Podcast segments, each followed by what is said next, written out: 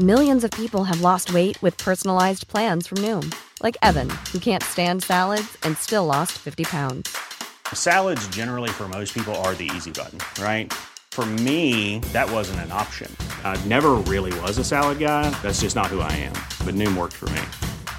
Get your personalized plan today at Noom.com. Real Noom user compensated to provide their story. In four weeks, the typical Noom user can expect to lose one to two pounds per week. Individual results may vary. Ryan Reynolds here from Mint Mobile. With the price of just about everything going up during inflation, we thought we'd bring our prices down. So to help us, we brought in a reverse auctioneer, which is apparently a thing. Mint Mobile unlimited premium wireless. Ready to get 30, 30, bit to get 30, bit to get 20, 20, 20, bit to get 20, 20, bit to get 15, 15, 15, 15 just 15 bucks a month. So, Give it a try at mintmobile.com slash switch. $45 upfront for three months plus taxes and fees. Promo rate for new customers for limited time. Unlimited more than 40 gigabytes per month. Slows. Full terms at mintmobile.com. Hey there, it's Michelle Norris. I'm host of a podcast called Your Mama's Kitchen. When I travel, I'm usually looking for a way to find a taste of home when I'm not at home. And one of the things I love to do when I am at home is entertain. And Airbnb allows me to do that. When I was in California recently, I rented a house that had a great kitchen. And when we were sitting around the table, we're all thinking, we're in someone else's house. Someone could be in all of our homes as well. If you have a home, but you're not always at home, you have an Airbnb. Your home might be worth more than you think. Find out how much at airbnb.com/slash host.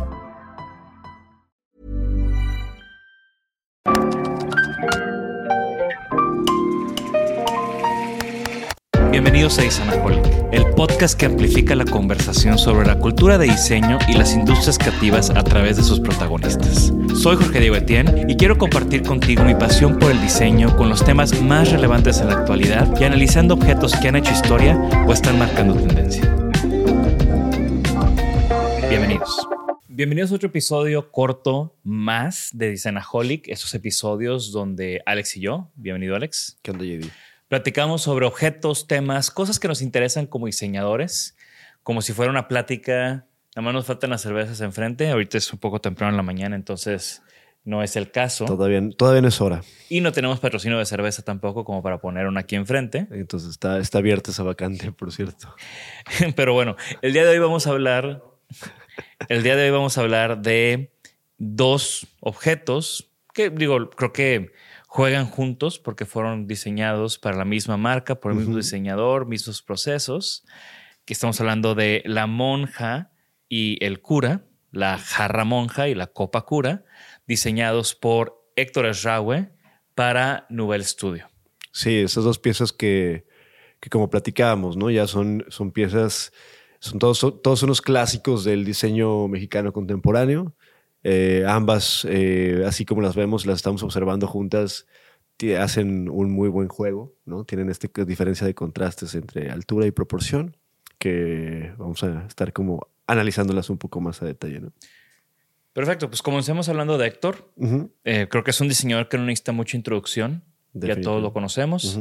Y tampoco quiero hablar mucho de él porque está pendiente tenerlo aquí en el, en el podcast. Entonces, Sí, ahí ya nos meteremos más en su carrera. Pero bueno, Héctor Esraue, nacido en 1968, se- mexicano, se gradúa en el 92 de, de la Ibero como diseñador industrial y es parte o a un poquito antes de, de- y de este grupo de diseñadores que posicionaron el diseño mexicano yo creo que en un panorama global. Sí, de acuerdo. Otra cosa importante en la carrera de Héctor es que también estuvo eh, dirigiendo la carrera de diseño industrial en, en Centro, cuando Centro iba comenzando.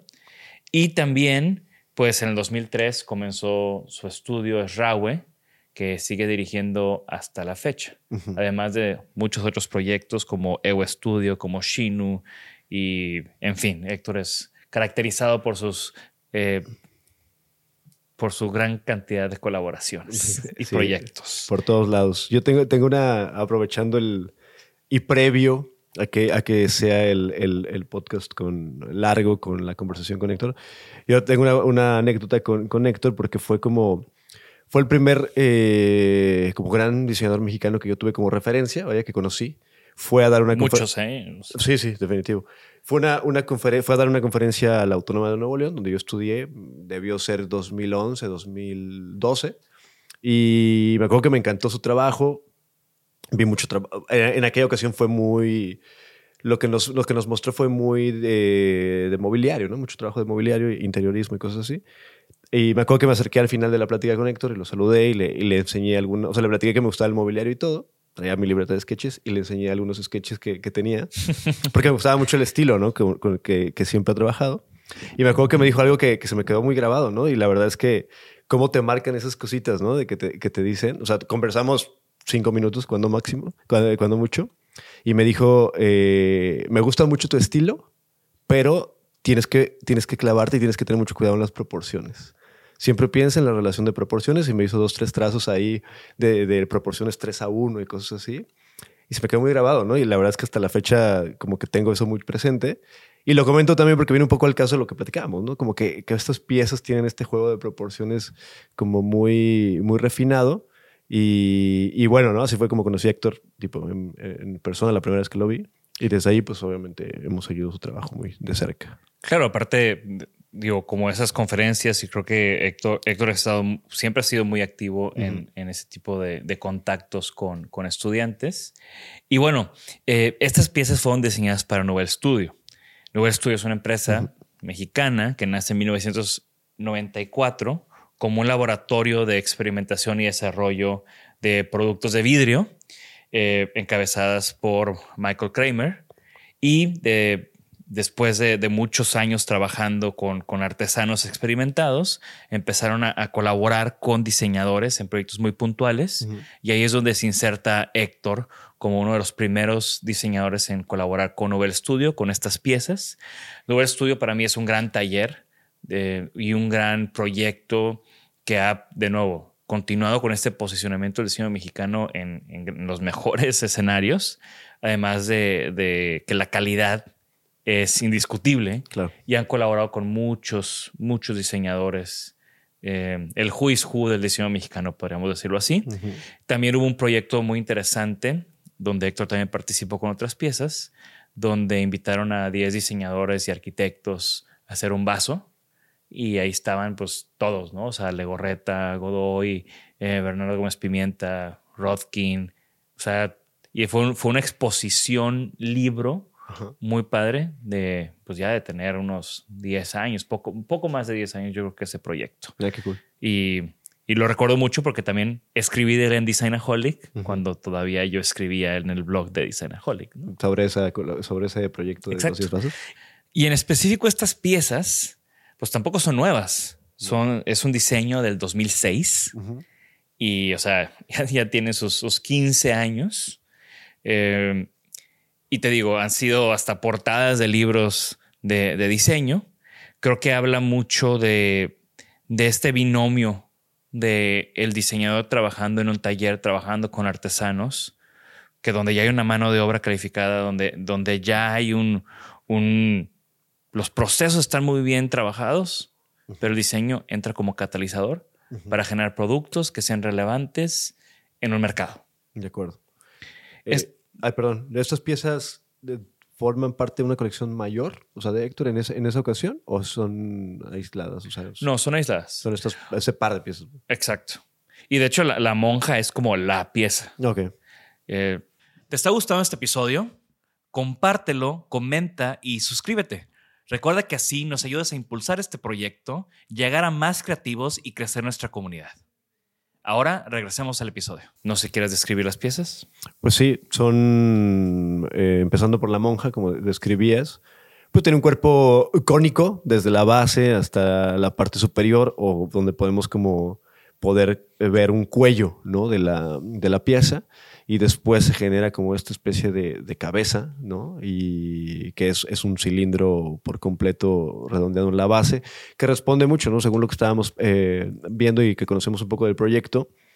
Pues Héctor trabajó mucho con, con, con Nubel en, como en la manipulación del material, ¿no? Evidentemente la, la función eh, está, ¿no? De la pieza, pero partiendo mucho del, del, material. Entonces ahí podemos ver claramente cómo se marcan estas caídas y estos redondeos a través de, cómo se forma el, el, cristal.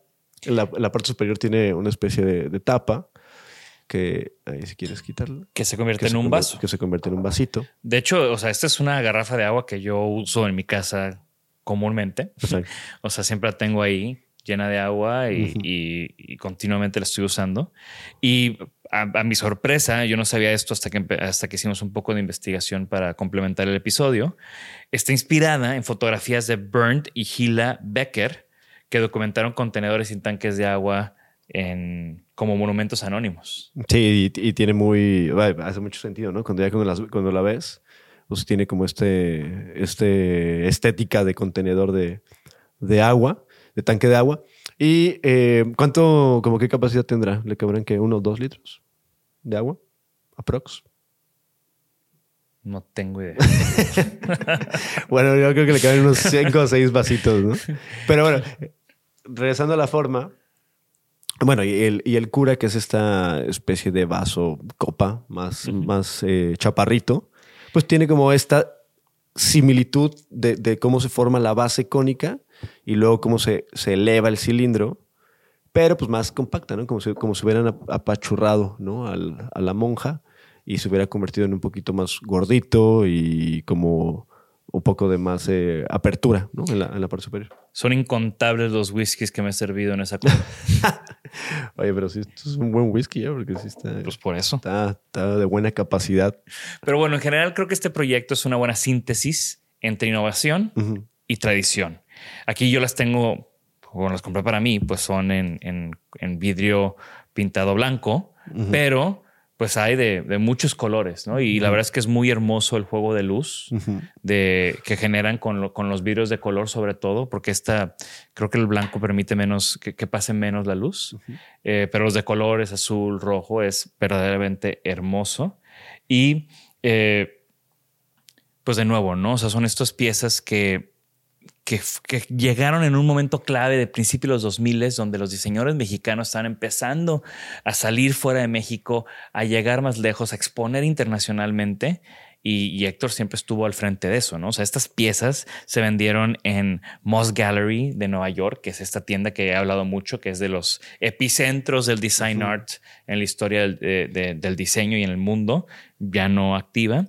Eh, se vendieron en Barney's en Nueva York, en Saks Fifth Avenue, que bueno, Nouvelle Studio y los productos de Nouvelle se caracterizan también por, porque llegan lejos, Claro. por decirlo así. Y pues sí, digo, es el.